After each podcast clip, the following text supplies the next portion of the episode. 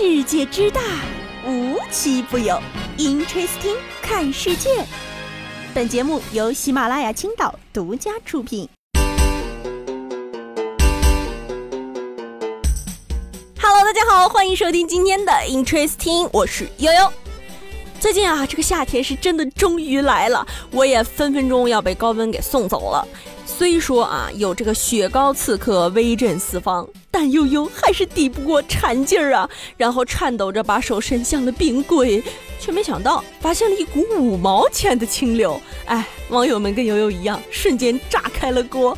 这位活菩萨就是雪莲球，不知道各位有没有印象啊？反正这个五毛钱的价位简直就戳中了我的回忆，而且呢，他们的这个年代感的包装也是让我们这种屡次遭到雪糕刺客谋杀的人感慨万千呐。于是啊，一大波雪莲文学就和这个清新脱俗的雪莲一道遍地开花了。就比如说，如果在影视剧《亮剑》里可以这么说。二营长，把你的雪莲拉上来，开跑！如果是电影《从你的全世界路过》版本，莲子，莲子，没有你我可怎么活？莲子。当然了啊，这个时候一定要少不了咱的动画片《熊出没》。哎，就要说了，公的，俺想吃冰棍。雪大，光头强又来看书了。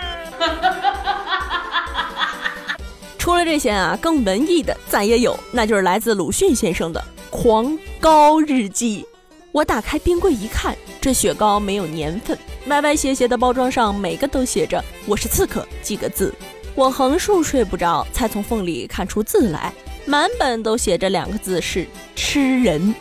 最后呢，当然少不了《阿甘正传》。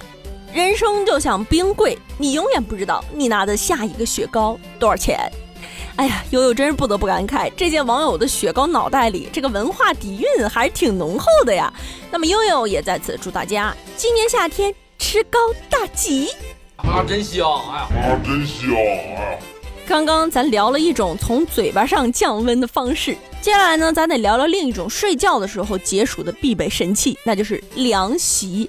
不知道大家都备上了没啊？我在这提醒你们了啊，选凉席可得好好选择，因为一不小心你就变成刺猬了。咋回事呢？这六月二十八号，在山东东莞，一位邱女士呢，花了八十块钱买了一张竹制凉席，然后晚上躺在上面睡觉的时候，就感觉怎么睡怎么翻都不舒服，浑身不舒服。第二天早上呢，他发现，哎，我身上扎了一身的凉席的小刺儿，简直就滚成了一个刺猬。竹席买回来之后呢，这邱女士也擦了，擦了很多遍，然后她自己也说了，我都睡了二十多年了，第一次碰到这样的情况，这什么破席子？哎，别说你睡了二十多年了，悠悠活了二十多年，也是第一次听到这样的事儿。主要啊，悠悠是比较佩服这位邱女士。虽然咱躺着扎啊，但咱不起来，咱不看，咱就睡，咱就睡一整晚，扎他一身的刺儿，简直啊，就是有一种气质。这个气质呢，就是当下的一首歌非常符合，叫做《孤勇者》。哎，提起孤勇者了，真的，这个梗被玩的时间比我想象的还要久。没想到事情已经发展到可以依靠这个跟路上的陌生小学生对话，简直就是架起了我们和一零后的沟通桥梁。爱你孤身走暗巷，爱你孤身走暗巷，爱你不配的模样，爱你对峙过绝望，不肯哭一场，爱你破烂的衣裳，却敢堵命运的枪，爱你和我那么像，却敢走一样，去吗？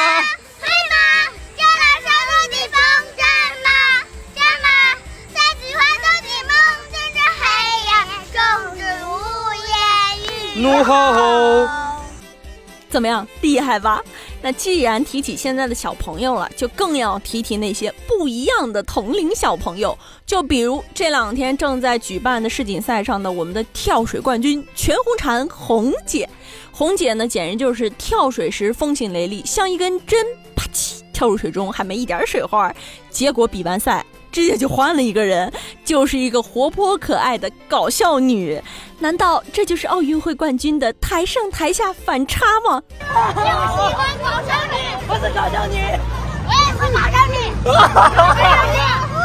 其实仔细一想啊，毕竟红姐今年才十四岁，人家自己还是个宝宝吧。接下来聊这事儿啊，源于今天又有在网上冲浪的时候看到的一个热搜啊，说要有一个新的综艺推出了。看到这个名字，真的是让我大吃一惊啊！继《乘风破浪的姐姐》和《披荆斩棘的哥哥》之后，出来了一个《种地吧少年》。怎么有一种莫名的会大火的预感啊？为什么会火呢？您瞧瞧人家这阵容，全都是现在当红的偶像男团里面的 idol 啊！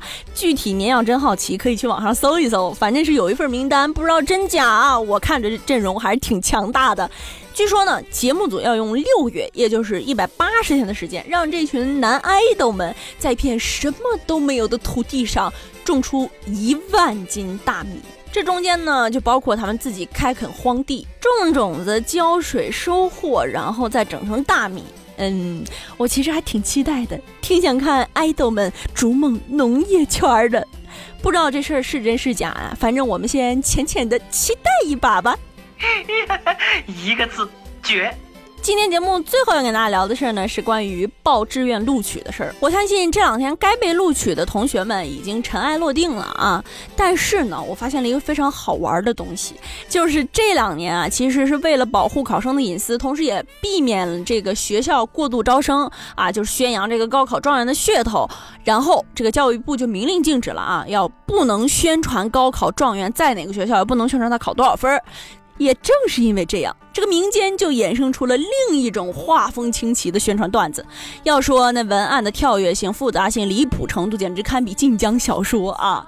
那么接下来给大家举一个例子：芒果大丰收，六百克以上的有一百多个。特别惊喜的是，有一位同学摘到了一颗六百九十六克的芒果（括弧啊，称重不带叶），是水果市场的果王。